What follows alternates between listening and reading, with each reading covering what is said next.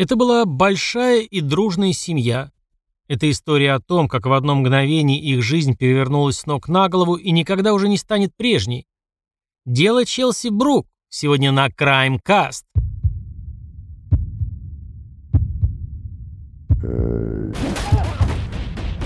Краймкаст. Всем привет. Меня зовут Евгений, под ником Пожилой Ксеноморф я озвучиваю всевозможный аудио и видеоконтент.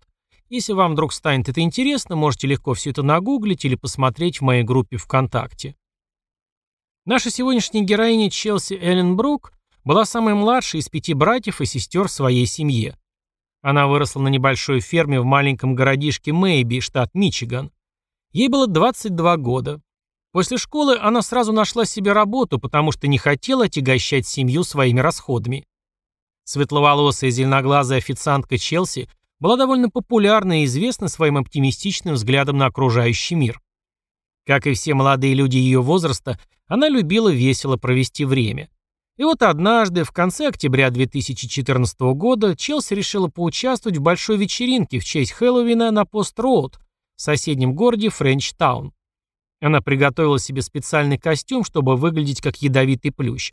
Это злодейский персонаж из «Бэтмен и Робин». Она сшила себе корсет зеленого цвета с листьями, надела зеленые леггинсы, красные ботинки, приготовила фиолетовый парик и отправилась на вечеринку. С нее она не вернулась, и этот ее забавный образ был последним, что запомнили ее родственники. Она пропала на этой шумной вечеринке. Растворилась без следа в этой массе примерно тысячи человек. Если на следующий день ее отсутствие в целом было объяснимо, дело-то молодое, то уже через день вся родня забила тревогу, пропала самая младшая из них. Конечно же, обратились в полицию. Там приняли заявление к сведению и обещали разобраться. Естественно, у органов дознания всегда достаточно своей повседневной работы, кроме таких запутанных дел с исчезновениями людей. Поэтому семья Челси Брук решила взять инициативу в свои руки. Уже через день они начали печатать и расклеивать листовки где только можно, в своем и в соседних городах, практически на каждом столбе электропередач, на окнах, стойках регистрации и всех досках объявлений. Листовки приезжали в каждый дом с доставкой пиццы и цветов. На всех них было лицо Челси Брук. За время этих поисков было напечатано, расклеено и распространено всеми мыслимыми способами около 1 миллиона 300 тысяч экземпляров листовок. Мичигане, Огайо и всех соседних штатах и практически по всей стране благодаря решительной матери Челси, Линди Брук, которая жила в постоянном кошмаре, не зная, что случилось с ее ребенком. Она не оставляла надежду, что ее дочь жива и прилагала максимальные усилия к тому, чтобы ее разыскать. Линда организовала свой собственный командный пункт в здании бывшего банка.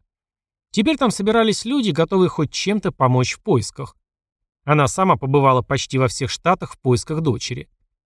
Спустя несколько месяцев некоторые люди уговаривали ее бросить это занятие и довериться только поиску со стороны полиции. Но Линда приводила в пример Амануа Берри, Джину Джиджезус и Мишель Найт, которые почти 10 лет пробыли в плену у кливлендского маньяка Ариэля Кастро, пока чисто случайно не смогли сбежать в мае 2013 года. Это очень вдохновляло печальную женщину.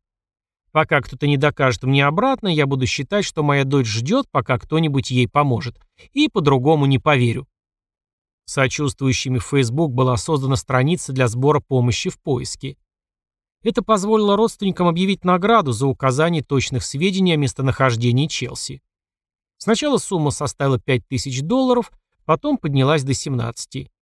Раздавались флаеры, ленточки пурпурного цвета в знак поддержки поисков. Это был любимый цвет Челси. Выцветающие объявления постоянно обновлялись. В общем, работа в этом плане кипела постоянно. Конечно же, прочесывалась территория добровольцами вдоль дорог и в лесных массивах. Время показало, что этого было явно недостаточно. Только не нужно думать, что следственные органы все это время ничего не делали. На них была, вероятно, самая сложная часть. То, что называется полицейской работой. Кропотливый монотонный труд по опросу свидетелей, сопоставлению фактов и тому подобное. Потом, когда все закончится, окажется, что следователи провели около 900 официальных допросов и приняли более тысячи показаний. Но пока что это не вносило никаких видимых подвижек. И только через полгода произошло одно важное событие. Но давайте подойдем к нему с описанием деталей в хронологическом порядке. Как вы уже знаете, в субботу вечером 26 октября 2014 года Челси Брук в карнавальном костюме пропала прямо с вечеринки. 29 октября к поискам активно подключаются правоохранительные органы. Подруга девушки, Ребекка Бринсон, вместе с которой Челси приехал на вечеринку, потеряла ее в толпе. «Я отошла за теплыми вещами в машину», — говорит она. Когда вернулась, Челси уже не был на том месте, где мы танцевали. До этого она не выглядела обеспокоенной или встревоженной. Возможно, ее кто-то куда-то позвал или уговорил, что-то типа того. Я не могла представить, что может случиться что-то ужасное, рассказывает Ребекка. 2 ноября в рамках дела о поисках Челси Брук полиция начала искать организаторов праздника и охранников, специально нанятых для вечеринки. Уже к 4 ноября круг этих лиц был четко установлен и взяты показания. Были просмотрены сотни часов видеонаблюдения, но все усилия не принесли никаких плодов. Одно было понятно, Челси не похитили, она точно ушла сама. Если бы ее уводили силой, на выходе эти подозрительные движения точно заметила бы охрана или рабочие сцены. Зато стало приблизительно понятно, с кем она могла уйти.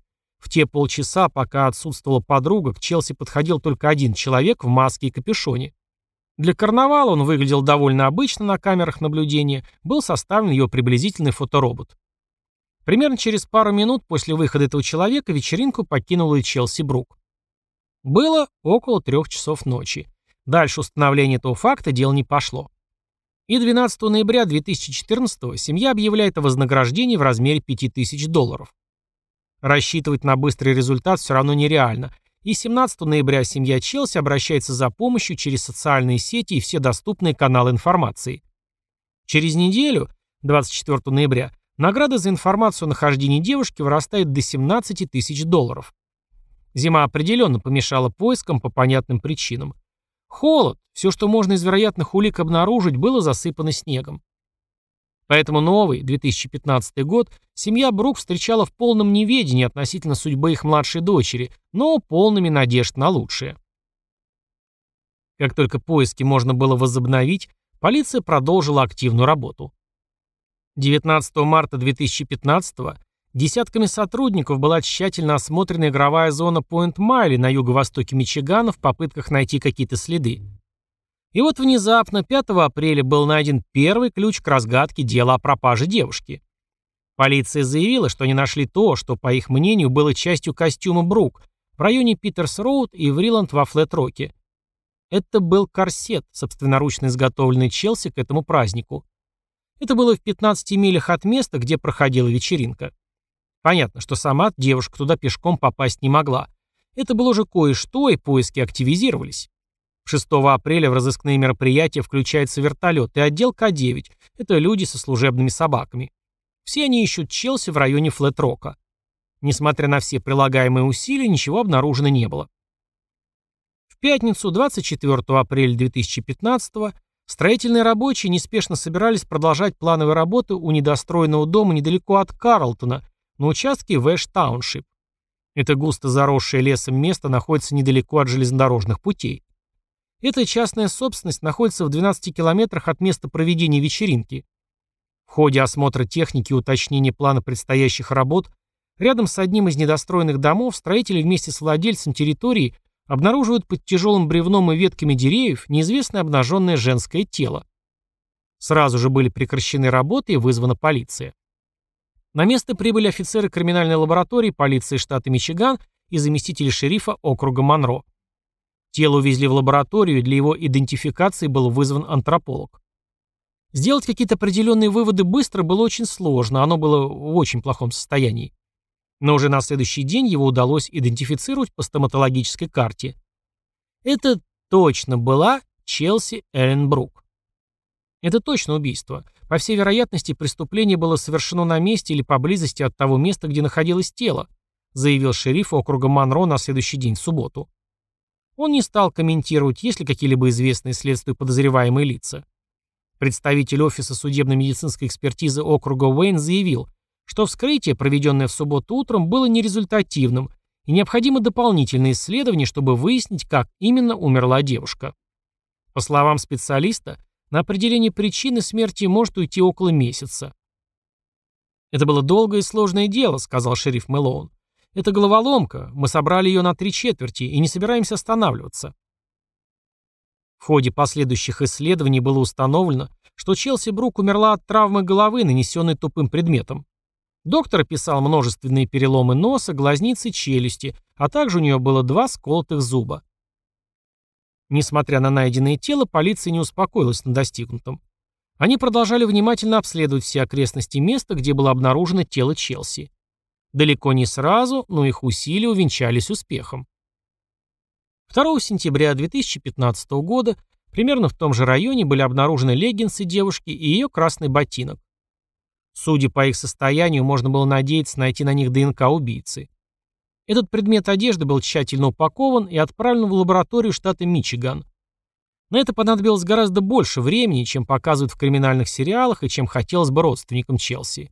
Но тем не менее, 21 июля 2016 года эксперты официально закончили полное исследование и с уверенностью сказали, что выделили с найденных предметов одежды девушки ДНК предполагаемого убийцы.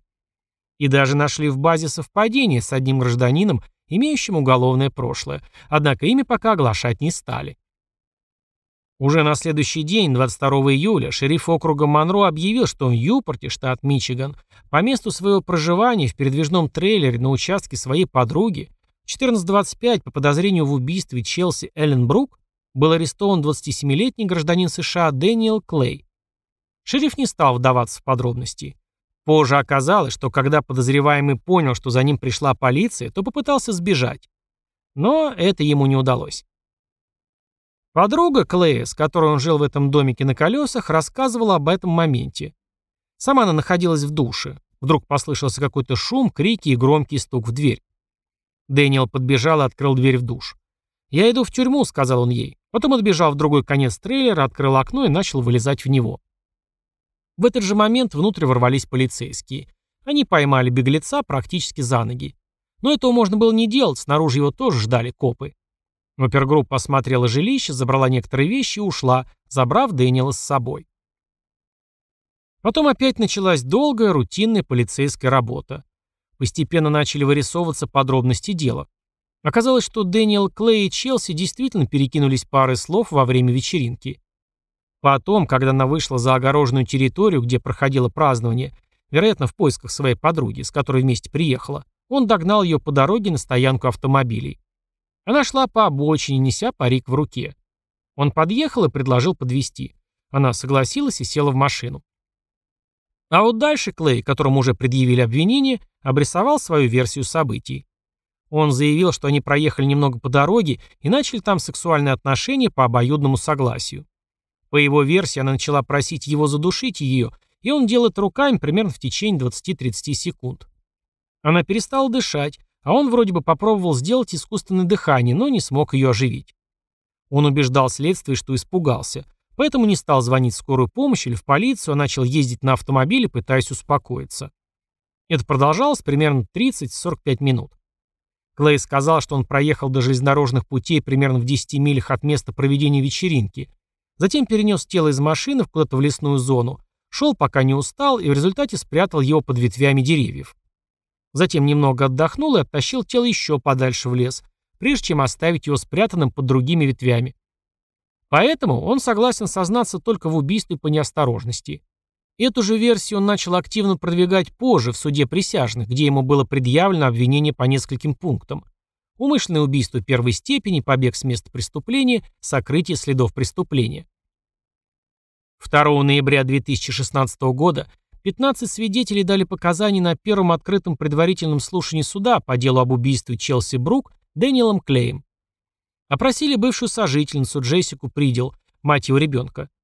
Она рассказала, что никакой тяги к насилию за Дэниелом не замечала. Они встречались несколько раз после той хэллоуинской вечеринки. Он забегал к ней, чтобы раскурить косячок марихуаны, но никогда ничего не рассказывал о произошедшем. Нынешняя подруга Клея Келли Рихтер, рассказала, что он признался ей в преступлении во время телефонного звонка после ареста уже из тюрьмы округа Монро. Он заявил, что Челси случайно задохнулся в его машине во время агрессивного секса после вечеринки. Келли рассказала, что познакомилась с ним в прошлом году, когда оба работали в местном Макдональдс в округе Монро. У них были дружеские отношения, а начали встречаться всего около месяца назад. За все время, пока мы встречались, ничего плохого не произошло. Сейчас мой разум настолько затуманен, что я даже не знаю, что и думать. И то, что он звонит мне из тюрьмы, не помогает. Он сказал, что любит меня, а я просто хочу, чтобы истина вышла наружу. Лучший друг Клея Итан рассказал, что этот Дэниел боролся с наркоманией, и у него была тяжелая жизнь, но он попытался изменить ее к лучшему и стать хорошим отцом для своих детей. Да, у него были судимости и приводы за незначительные правонарушения, хранение марихуаны и неуплата алиментов, например, но он человек, не способный причинить кому-то серьезный вред, утверждал Итан. Это был очень долгий десятидневный процесс. Защита и сам подсудимый настаивали на том, что Дэниел Клей не имел никакого личного мотива для убийства Челси Брук, и эта трагедия вышла совершенно случайно. Откуда взялись травмы на лице девушки, они не знают. Вполне, по словам адвоката, они могли появиться в первые три часа после смерти.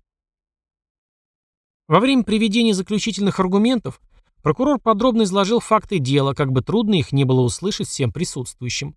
Сторона обвинения утверждала, что изучение всех фактов доказывает, что обвиняемый убил Челси не случайно из-за эротической асфиксии, а из-за множественных травм ее лица тупым предметом, сказал представитель прокуратуры округа Монро.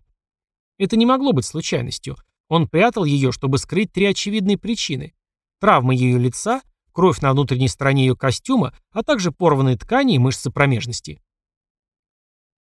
16 мая 2017 года присяжным пришлось выбирать между обвинениями в убийстве первой степени и обвинениями в непредумышленном убийстве. Они признали Клея виновным в убийстве первой степени.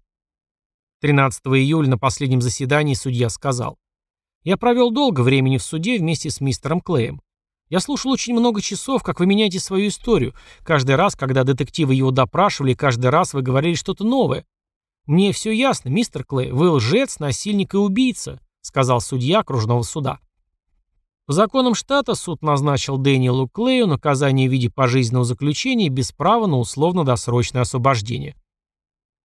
В своем последнем слове преступник извинился перед семьей Брук. «Я совершил ошибку», — сказал он. «Знаю, что причинил боль вашей семье и всему обществу. Мне искренне жаль. Я очень сожалею о том, через что вам пришлось пройти». Но это еще не конец. Во всей этой истории меня поразили слова матери Челси в ответном слове на суде. Линда Брук встала, подошла к убийце своей дочери, дала ему Библию и сказала, «Сегодня именем Иисуса Христа я прощаю Дэниела Клея. Я не хочу, чтобы мой Господь потом спрашивал, почему я не дала ему шанса на прощение. Если я этого не сделаю, все, что произошло за последние два года, не будет иметь смысла. Это очень сильно, я не знаю, смог ли бы сам поступить так на ее месте. Наверное, это поступок очень сильной женщины. Или она слишком пропитана религиозной моралью, как вы считаете? Благодарю за прослушивание до конца. Если вам понравился сегодняшний выпуск, не забудьте поставить где-нибудь лайк, отметить звездочками или написать какой-то коммент в тему. Если нравится контент, можете подписаться на мои социальные сети, чтобы ничего не пропустить или поддержать на Бусти. С вами был Пожилой Ксеноморф.